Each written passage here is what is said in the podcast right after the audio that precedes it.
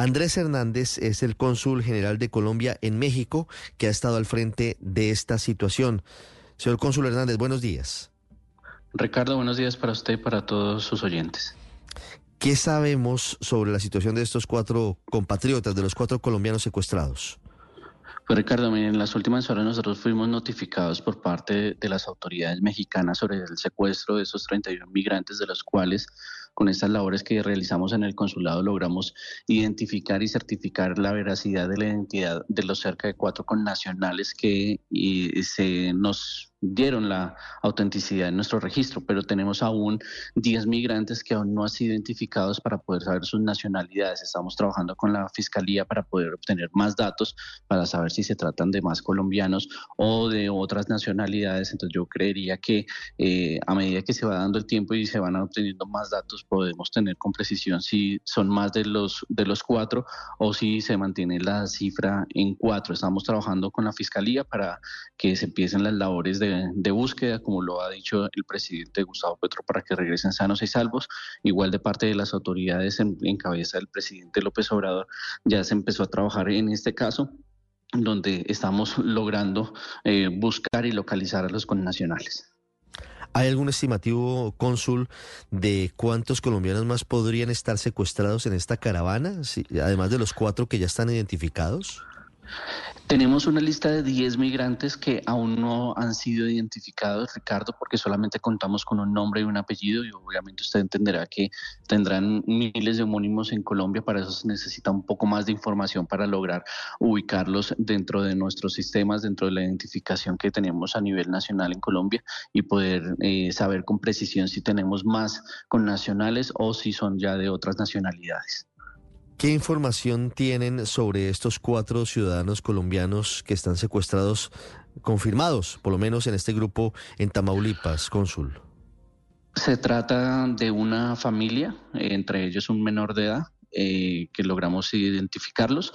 Eh, iban camino al norte, no tenemos mayor información sobre eh, de dónde provenían o de qué partes eh, provenían eh, en su búsqueda hacia los Estados Unidos, pero estamos tratando de localizar también a las familias de estos connacionales para empezar a, dar toda la asistencia con, del parte del consulado y de la Cancillería en estos casos. Sí, ¿cómo saben, cónsul, que, que son familiares si no han podido identificar a, a la familia aquí en Colombia?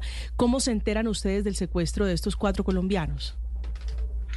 Eh, pues obviamente las identificaciones cuando se empieza, a hacer el, peritaje o, el cruce de información con las autoridades y con los consulados a los que fuimos notificados de posibles connacionales es donde se empiezan a arrojar estos datos y allí nos damos cuenta en este caso que hay una familia, está el papá, la mamá y, la menor, eh, pues obviamente por eh, la nacionalidad, uno y dos, porque pues nuestros sistemas son muy completos en los cuales para registrar un menor necesitas de papá y mamá para saber exactamente si eh, tienen la familiaridad. Ahí es donde nosotros podemos darnos cuenta que son una familia la que está viajando. Sí, dice el presidente Petro Cónsul que están trabajando con autoridades para lograr eh, el rescate sanos y salvos. ¿Tienen idea las autoridades mexicanas, les han dado alguna información de qué grupo fue el que hizo este secuestro?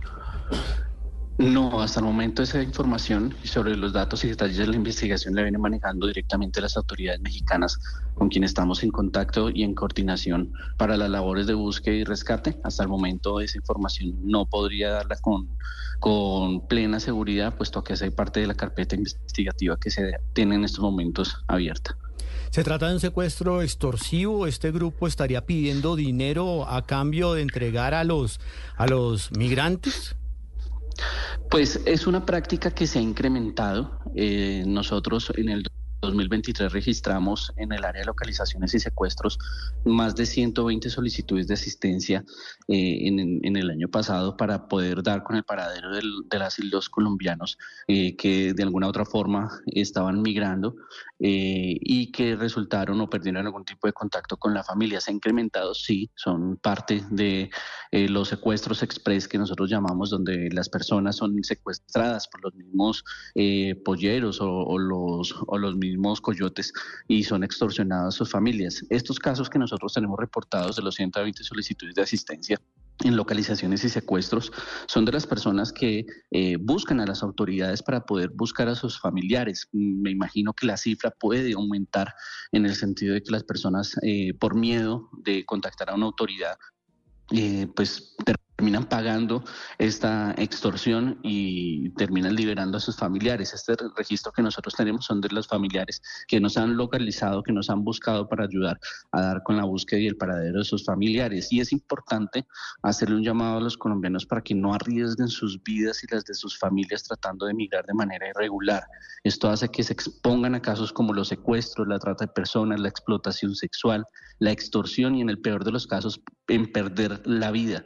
Y es el llamado que nosotros hacemos a los colombianos que hagan una migración regular, ordenada, segura y humana para poder salvar más vidas. Mm. Cónsul, de la historia de esta familia, ¿cuántos años tiene el menor de edad que está en ese grupo de secuestrados, menor de edad colombiano? Eh, está en un rango de entre los 6 a 9 años, Ricardo. Mm, pequeño, un, un niño pequeño. Sí, Sí, pequeño, pero déjeme decirle que viajan las familias completas.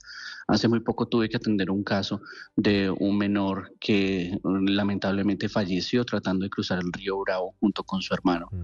Eh, fallecieron ellos y son casos que nosotros tenemos que ver a diario y siempre que yo trato de dialogar con los migrantes les digo, por favor, háganlo de una forma eh, regular. Eh, creo que hace poco al padre Linero le llamé la atención por redes porque decía que era la inmigración ilegal y le decía, no, la, la migración es un derecho que todos tenemos, las formas en las que se hacen es lo que se, que se vuelve irregular.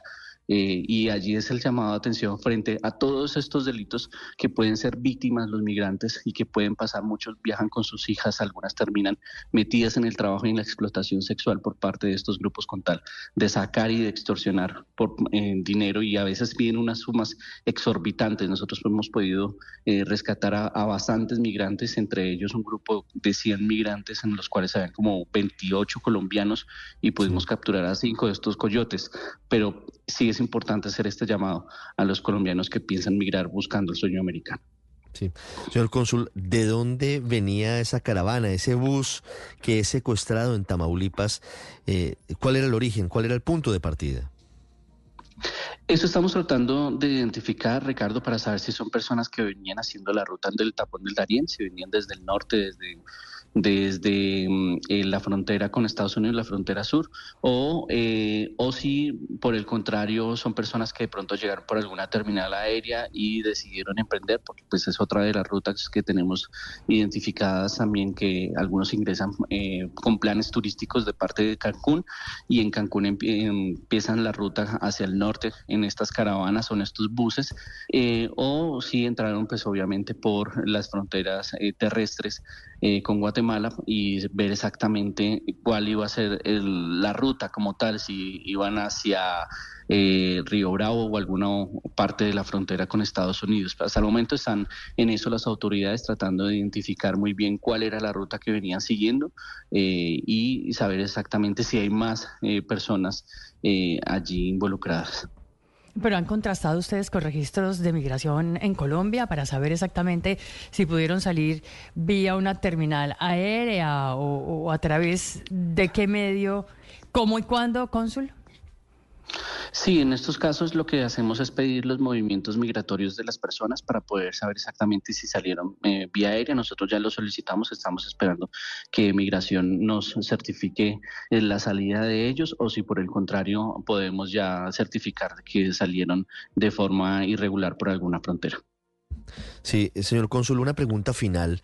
¿Qué les dicen a ustedes las autoridades mexicanas? ¿Qué les dice el gobierno del presidente López Obrador sobre esta situación que está ocurriendo en territorio mexicano? Este nuevo grupo, esta nueva modalidad de secuestro express de los migrantes y en particular de este caso. ¿Qué información tienen las autoridades mexicanas? Pues entre todos hemos venido trabajando para poder erradicar de alguna forma eh, estos hechos que se vienen presentando, Ricardo, y es un trabajo en conjunto que se viene dando con el resto de países. Colombia, por supuesto, hace parte de este grupo, no solamente en Alianza Pacífico, sino toda la preocupación migratoria que el presidente ha encendido y ha pedido a, todo el, conjunto de países que conforman pues el en Latinoamérica para poder trabajar por, este, por la migración, eh, se, ha, se, ha, puesto sobre la mesa de estos nuevos hechos que se van incrementando. Cancillería está muy pendiente también de las acciones que se vienen tomando en las diferentes instancias bilaterales para poder trabajar por esta migración ordenada, segura, regular y humana y asimismo poder contrarrestar todos estos hechos que se vienen generando debido a la migración irregular. Sí, la reunión del presidente López Obrador con el secretario Anthony Blinken y con el secretario Mallorca de Estados Unidos se ha traducido en alguna medida adicional, en cambios en la forma en la que se está viendo el fenómeno migratorio por parte de México? No, me imagino que la, la preocupación de los Estados Unidos por el incremento de, de la migración, pero pues igual cada medida que que se toma o que, o que piensan tomar, eh, pues también tiene que ser consultada con los demás países. Y pues en eso han sido muy respetuosos y la verdad hemos visto una sinergia en las últimas en las últimas reuniones con, con ellos también para poder trabajar en pro de, de, lo, de los migrantes, de las personas migrantes. Eh, y pues por parte de Colombia estamos también trabajando eh, para poder eh, de alguna u otra forma disminuir el número de migrantes, trabajar por esta migración ordenada, segura, regular y humana y, seguir, pues obviamente, atacando este fenómeno que se va incrementando y que tenemos la responsabilidad de parte de todos de trabajar por solucionar los problemas que generan esta migración y por evitar que las personas caigan en estos delitos que se expongan a los secuestros, a la trata de personas, a la explotación sexual, a la extorsión o en muchos de los casos a perder la vida. Señor Cónsul Andrés Hernández, muchas gracias por haber estado con nosotros y seguiremos pendientes del desarrollo de la situación sobre si hay más compatriotas entre los secuestrados y ojalá sobre todo y lo más importante que los cuatro que eh, están confirmados sean liberados prontamente. Así sea, Ricardo, y estamos aquí trabajando con las autoridades para que ellos regresen a casa sanos y salvos.